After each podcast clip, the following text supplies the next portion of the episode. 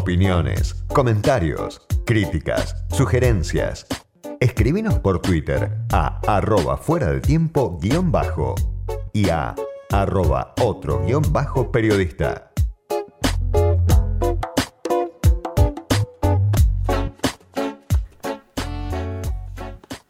Con una pandemia que avanza sobre todas las zonas de, de la realidad social, política, económica, con una cuarentena que ya lleva casi dos meses, es difícil saber en qué punto estamos, en qué momento nos encontramos, qué está cambiando, qué es lo permanente, qué es lo que a partir de esta crisis queda como parte del paisaje perdurable y qué es lo que es algo excepcional realmente. Para charlar sobre esto, para tratar de entender un poco, quise consultar esta tarde a Eduardo Fidanza, que es sociólogo, director de Poliarquía, consultores y analista político. Hace alrededor de 10 días, un poco más, Eduardo Fidanza escribió una nota muy interesante en el diario Perfil, titulada los epidemiólogos toman el gobierno. Son los que dictan las estrategias, colonizan el lenguaje y se vive así en este momento con los héroes del momento, los infectólogos. Se vive la ilusión de un consenso sanitario, decía Eduardo Fidanza. Eduardo, ¿estás ahí? ¿Cómo te va? Buenas tardes. Sí, ¿qué tal, Diego? ¿Cómo estás? bien, muy bien. Gracias por charlar un ratito conmigo esta tarde. No, por favor. Te quería preguntar si se empieza a quebrar ese consenso sanitario a medida que pasan los días, a medida que la realidad es dispar, si uno piensa lo que sucede en algunas provincias del país y si lo contrasta con lo que pasa obviamente en los grandes aglomerados urbanos, lo que pasa en el conurbano bonaerense, lo que pasa en la ciudad de Buenos Aires. Cada uno elige una estrategia distinta y asume riesgos distintos, me parece, a partir de este momento donde cada realidad es diferente. ¿Cómo lo ves? ¿Se puede quebrar ese consenso a medida que pasen los días? Yo te diría esto, en principio, tengo un poco de retorno. Sí, ahí tratamos de corregirlo. Bueno, no, yo te diría esto. Eh, en primer lugar, un episodio como eh, una pandemia una catástrofe natural tienen como dos registros. Un registro general, eh, que tiene que ver con las estrategias de los gobiernos, con el recuento de los casos, con el relato más abarcativo. Y después tiene situaciones particulares y en realidad eh, la buena gestión de la crisis creo que es una sintonía entre lo general y lo particular. Uh, ahí yo te diría que no creo que lo que yo llamé consenso sanitario se haya quebrado, porque, eh, digamos, tiene tres patas este consenso en mi visión. Sí. Una es los gobiernos, porque es el gobierno nacional, los gobiernos provinciales y los gobiernos municipales.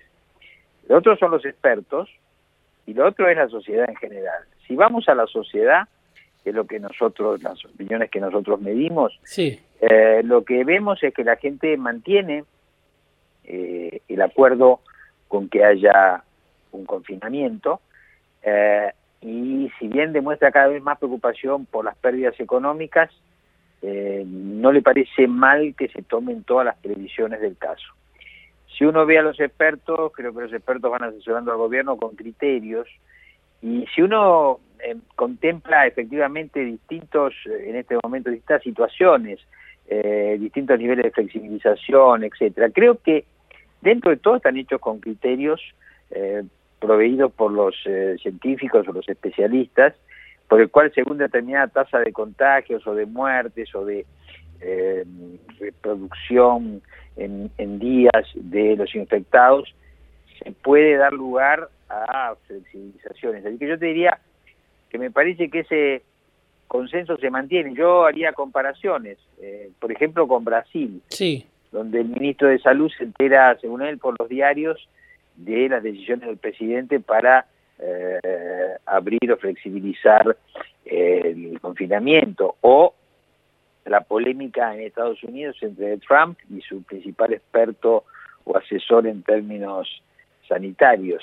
Sí, con los resultados conocidos, ¿no? En cada uno de esos casos que mencionas bueno, justamente. bueno, exacto, con resultados conocidos en términos de infecciones y demás. Tenemos que, a mí me parece que acá mantenemos el consenso. Lo que hay menos, menos consenso, es que reaparecen las diferencias políticas y bueno, el presidente eh, esta semana eh, cuestionó directamente a la exgobernadora María Eugenia Vidal, que es una figura sensible hoy en la oposición, este, eso dio lugar a una respuesta, en fin, ha habido algunos de estos episodios, pero me parece que no tienen todavía la entidad eh, de esos, ese tipo de cruces o ese tipo de descalificaciones que después nos hacen hablar en términos de que existe una grieta. Me parece que todavía esto está atenuado. ¿no? Sí, ¿cómo lo ves a Alberto Fernández? Y también te pregunto por algo que, comentaste en su momento, el análisis que hacías de la posibilidad de que Alberto Fernández fuera,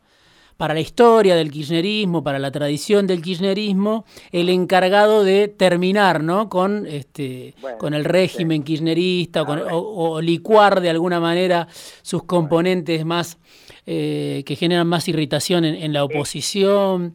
¿Cómo lo ves, a, Alberto, en ese punto? Sí, esa es una hipótesis que yo planteé. Eh, hice una comparación, por ejemplo, con el caso español, con el caso de Adolfo Suárez. Sí. Después alguien me dijo, es una comparación, en fin, que no corresponde o se puede discutir. Por cierto, las hipótesis son discutibles, pero digamos, podía ser que la figura de Alberto Fernández eh, significara efectivamente una transición, no del peronismo, el peronismo es multifacético, lleva 70 años, es un protagonista de la política argentina, pero sí del kirchnerismo, que es una expresión que tiene mucha fuerza, que ha gobernado el país este, durante mucho tiempo, pero que internamente es resistida por otras fuerzas hoy este, de lo que es el peronismo en el gobierno. Entonces, Alberto Fernández tiene unos rasgos de moderación, eh, de tensiones de consenso, que son bien distintos en el estilo que es lo que representa Cristina Kirchner. Eh, cuando Alberto Fernández habla con representantes de la prensa, podría ser el grupo Clarín, este, o con empresarios muy encumbrados, eh, lo hace con un espíritu, con una actitud muy distinta a lo que nos tenía acostumbrados la, la expresidenta. Mm, además hay otro, otro tema que me parece interesante, eh, que yo lo, lo marqué. Nosotros cuando eh, fueron las elecciones presidenciales del 10 de diciembre, con posterioridad, una de las cosas que vimos en las encuestas era un crecimiento permanente de la figura de Alberto Fernández y de Horacio Rodríguez Larreta, y un estancamiento y caída de Macri, mucho más acentuada, pero también de Cristina Kirchner. Y a mí me pareció eso, yo lo planteé en el mes de enero, antes de la pandemia, y me parece que este crecimiento responde al rechazo de la opinión pública respecto a figuras este, que terminan representando como Macri y Cristina a dos países que son como excluyentes, ¿no es cierto? Sí. Eh, Ahora, Eduardo, eh, te, quiero preguntar por Alberto en un punto, digamos, apareciera, ¿no? Este, muchas veces en la discusión, o parece en la discusión, que Alberto eh, es tentado por el círculo rojo para este, adoptar un programa de mayor apertura, de mayor moderación, de mayor flexibilidad y romper su alianza constitutiva ¿no? con, con Cristina Fernández de Kirchner, que que como dice Jorge Asís o algunos dicen es la accionista principal de, la empresa de gobierno. Ahora yo digo, en una circunstancia difícil, ¿no? Como la que tiene el gobierno, por un lado la pandemia, por otro lado la deuda, la posibilidad cierta del default. ¿Qué, qué le ofrecen estos sectores que le piden a Alberto este, mayor distancia de Cristina, ¿no? Este, teniendo en cuenta que eh, es su mayor reserva y hasta su, su principal fortaleza, gran parte de, los votantes del kirchnerismo que lo llevaron a Alberto este, a la presidencia e incluso en situaciones de, eventual tensión, eh, Fernández se vuelve a replegar sobre esos sectores. ¿no? Digo, ¿qué le ofrecen para esa apertura? ¿De dónde se puede agarrar Alberto Fernández para tomar distancia de Cristina y acercarse a posiciones distintas? ¿no? se me, se me ocurre distinguir dos cuestiones. Sí. Una es el juego de intereses políticos y sobre todo de intereses económicos, te diría, Sí. que pueden hacer que lo que llamás círculo rojo, el círculo rojo tenga un interés de atraer hacia sí a eh, Alberto Fernández. Sí. Eh, el otro plano es el plano de la construcción de un espacio político, de un perfil de liderazgo, que ya no es eh, algo que pida el círculo rojo, sino me parece que lo pide la sociedad argentina. Eh, vuelvo, mayor moderación, eh, mayor dedicación a la resolución de los problemas concretos de la población, Sí. porque mira, yo estaba pensando, ¿no? ¿Qué tipo de consenso genera eh, algo como una catástrofe como la pandemia? Yo le llamo consenso instrumental. ¿Por qué? Porque son acuerdos entre figuras políticas que están en funciones ejecutivas eh, para encontrar eh, instrumentos y medios para resolver problemas muy acuciantes. Eh, si uno ve eh, esa foto, ¿no es cierto?, de presidente en el medio, Kisilov a su izquierda y Rodríguez Larreta a su derecha, Sí. los tres que pertenecen, dos pertenecen a la misma coalición de gobierno, pero no al mismo grupo, ¿no es cierto? Sí. Uno es uno es kirchnerista, el otro es el presidente, que no es exactamente eso, el otro es una figura de la oposición. Cuando ellos tres logran ese, ese acuerdo, lo están logrando eh, en virtud no de una cuestión de debate político, sino en una aplicación eh, a resolver un problema acuciante y muy urgente. Ahora, este tipo de consenso, que llamamos consenso instrumental, eh, a lo mejor deje alguna, alguna enseñanza, si es que la población, cuando salgamos de esto, sigue apreciando eh, esta aplicación a resolución. Vamos a, estamos aquí para resolver los problemas de la gente. Sí. Lo que, bueno, ahora viene, lo que viene después de la pandemia, en cualquier caso para la Argentina, para todo el mundo, pero para la Argentina, es una situación de una recesión brutal, este, de una pérdida de ingresos muy grande, eh, donde la pobreza se va, va a aumentar, donde va a haber desocupación, etcétera. Entonces esto va a requerir un tipo de liderazgo eh, y podría ser muy descolocado que eh, ese liderazgo retomara el camino de lo que llamamos la grieta. Sí. Incluso uno hoy, uno hoy lo ve eso hasta también en el periodismo.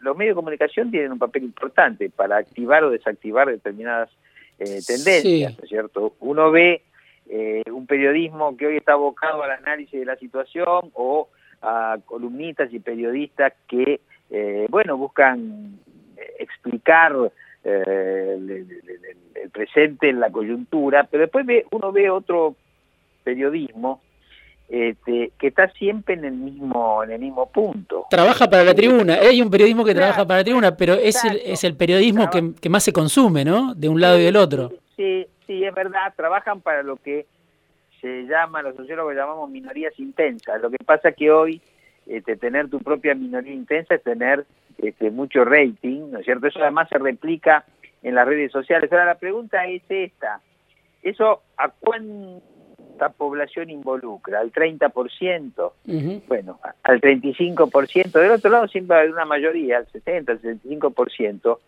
que yo creo que quiere otra cosa. Por eso habrá que ver si esta demanda eh, se concreta en liderazgos más moderados y más aplicados a eh, instrumentar soluciones, sobre todo pensando que lo que viene va a ser eh, tomar, tener que tomar decisiones eh, para privilegiar unos sectores sobre otros en, relación con la escasez, etcétera, y donde además los estados eh, nacionales y los estados locales van a tener un protagonismo cada vez mayor, por lo menos hasta que pasen estas este, eh, estas circunstancias. Ahora, Ahora, Eduardo, ¿por qué le cuesta tanto, por ejemplo, pensando del otro lado, ¿no? de, la, de la polarización, ¿por qué le cuesta tanto a la reta afianzarse en el espacio de Juntos por el Cambio? Si bien muchos dicen, bueno, también creció mucho, y me imagino que tus encuestas también lo, lo están registrando, creció mucho con la pandemia, más allá de algunos problemas que tuvo puntuales,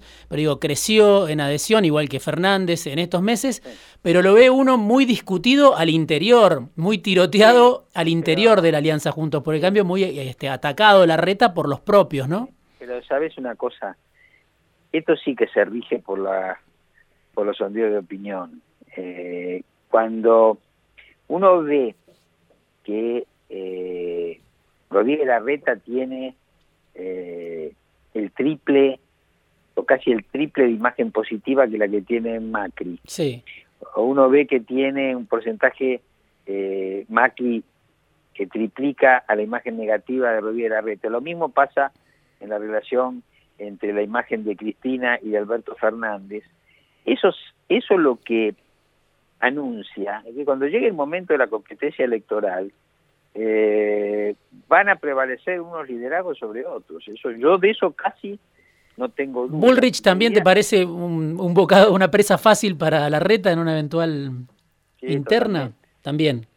Porque bueno, el problema sabes cuál es sí. que si los partidos o las coaliciones no se suicidan, sí. tienden a prevalecer, incluso si hubiera una paso, va a prevalecer el que más opiniones positivas tenga y por tanto el que más votos tenga. Eso, las encuestas tienen dificultades para precisar los resultados en términos de porcentajes o de diferencias entre uno y otro, pero son muy claras para decir cuáles son las figuras políticas que en la siguiente elección van a ser eh, van a tener mejor resultado. Ahora yo ahí hago un par de diferencias que me parece que tenemos que tener en cuenta.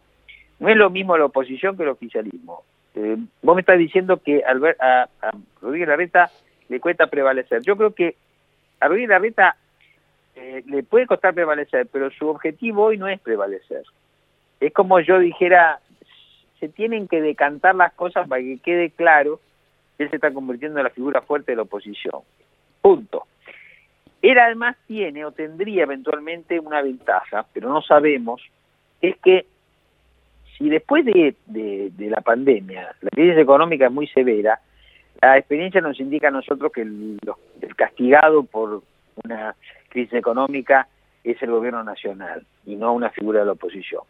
Sin embargo, Rodríguez Larreta tiene que superar un tema dramático de estas horas, que es eh, la progresión de, de, víctimas y de infectados en la propia ciudad que él gobierna. Pero este es un punto. Ahora, del otro lado, es más difícil, porque efectivamente Cristina Kirchner tiene un enorme peso político eh, y ella además eh, tiene un cargo institucional, es la vicepresidenta de la Nación. Imaginemos que el presidente tuviera algún inconveniente que no le permitiera ejercer con plenitud el cargo.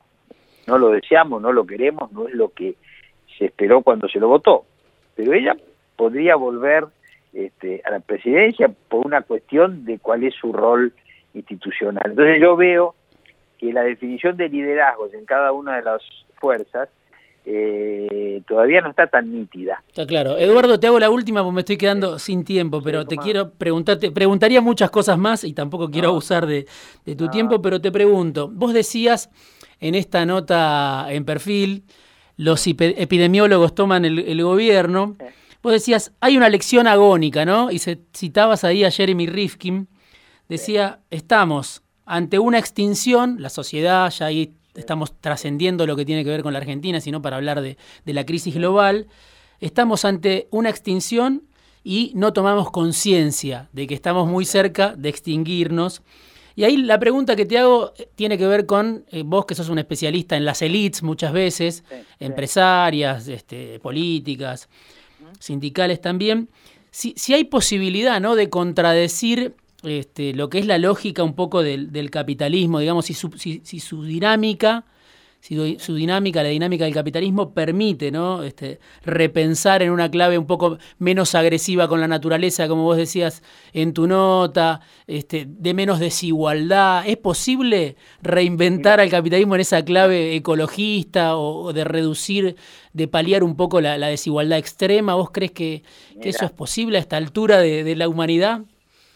Yo te diría que para hacer la última pregunta y para que tu reportaje ya esté eh, terminando, no lo podemos responder. Hay, hay quienes hablan de que hay una fiebre prospectiva. Esa fiebre prospectiva puede ser sobre temas técnicos que son más fáciles de predecir, pero también hay prospectiva en términos morales. Las sociedades, antes que por ética, se rigen por, por intereses. Totalmente. Y, el enfrentamiento de los intereses eh, resuelven. Ahora, eso no quiere decir que la sociedad está condenada siempre a que prevalezca lo malo. Hay mejores gobiernos, peores gobiernos, mejores sociedades, peores sociedades. Lo que está claro es que el capitalismo ha sido despiadado con la naturaleza y que las predicciones de los especialistas en este punto son eh, tremendas. Por eso yo ahí escribo que digamos, el capitalismo es destructivo pero no se va a suicidar. De manera que a lo mejor surgen eh, de este mismo hecho, de otros hechos y catástrofes, etcétera, bueno, unas lecciones que van a derivar que las élites, si no, si no tienen eh, una idea de redimir a la sociedad, van a tener seguramente la idea de autopreservarse. Y eso es un principio importante porque después si, si existe la democracia, existirán los debates, existirán las protestas. Yo creo que debemos esperar mucha protesta social. Después de esto, las protestas sociales condicionan a los gobiernos, condicionan a las élites y eh, permiten, junto con las votaciones y los cambios de gobierno, que se equilibre un poco la relación entre el poder y la sociedad. Claro que eh, el capitalismo consiste en que el poder económico prevalezca, pero hay una, hay una frase de Jürgen Habermas que dice que el problema del capitalismo tardío es cómo repartir de modo desigual pero legítimo. Quiere decir, eh, es interesante, quiere decir que, bueno, pero es interesante en esto. Este, muchas veces el reparto eh, no es estrictamente equitativo, pero genera conformidad. Entonces, si vos ves la historia argentina, este, en realidad en los buenos momentos de la historia argentina todos los sectores recibieron y todos más o menos se conformaron. El problema es cuando entramos en la escasez, que entramos periódicamente y entonces sí, ahí uno se lleva más la parte del león y otros se llevan casi nada. Entonces lo que tenemos que también eh, querer es que el país crezca, porque si crece el país, crece la riqueza, crece la torta, y si bien no se reparte de una manera equitativa, se reparte lo suficiente para que los distintos sectores sociales eh, tengan conformidad. Te agradezco, te agradezco muchísimo, Eduardo, un lujo realmente. Eduardo Fidanza estaba charlando con nosotros. Gracias, Eduardo, sociólogo, director de Poliarquía, analista político, siempre un lujo además leerlo cuando escribe. Así que le recomiendo al que no lo conoce que, que esté atento a lo que escribe siempre Eduardo Fidanza, nuestro primer invitado de hoy.